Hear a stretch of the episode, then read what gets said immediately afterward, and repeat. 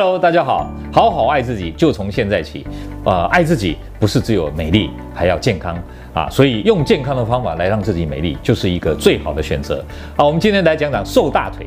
呃，之前跟大家谈过瘦腿，瘦腿的概念基本上当然也包括大腿。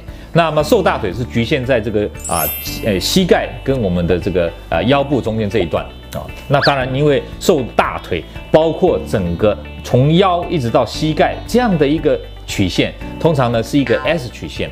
哦，这个不是直挺挺的，也不是太弯曲，通常 S 曲线就是最美的曲线。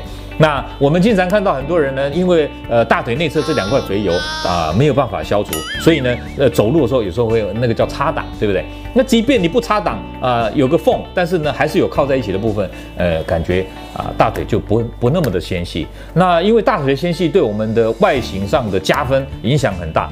嗯，举例来说，如果你不高，那怎么样让你看起来比较高挑呢？穿高跟鞋以外，其实很简单，就是让你的大腿变细。大腿一变细呢，那个牛仔裤一穿，哦，感觉好像增啊增高了一两公分的感觉，对吧？啊，所以呢，基本上来讲，怎么样让大腿变细，对我们的外形是有加分的效果。那么要让大腿变细啊，我在这边一样再跟大家讲，其实大腿会胖主要两个原因，一个就是皮下脂肪太多，一个就是你的肌肉过度发达。那么女生通常问题是在脂肪过多的问题啊，大家捏捏看，如果你抓你的呃掐指试验，在大腿这边可以掐出皮下的这个脂肪的厚度有超过两公分，那代表这个地方是有改善的希望。那借由我们现在比较啊进步的医疗的帮忙啊，包括溶脂、包括抽脂，都可以让这个大腿整个变细。那可能大家会对抽脂认为说，哎呦好可怕。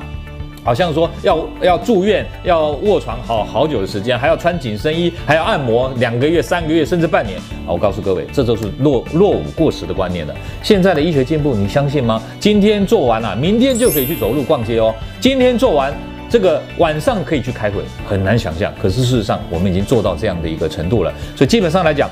大家不要担心，其实做完以后，如果特别怕痛，可能休息个一两天；没有怕痛，其实第二天、第三天照样可以去逛街。好，这就是跟大家报告一个好消息。目前的医学进步，在瘦大腿这个部分，其实可以用很有科学根据、很有效果又安全的方法来让大家达到你要瘦腿的目的。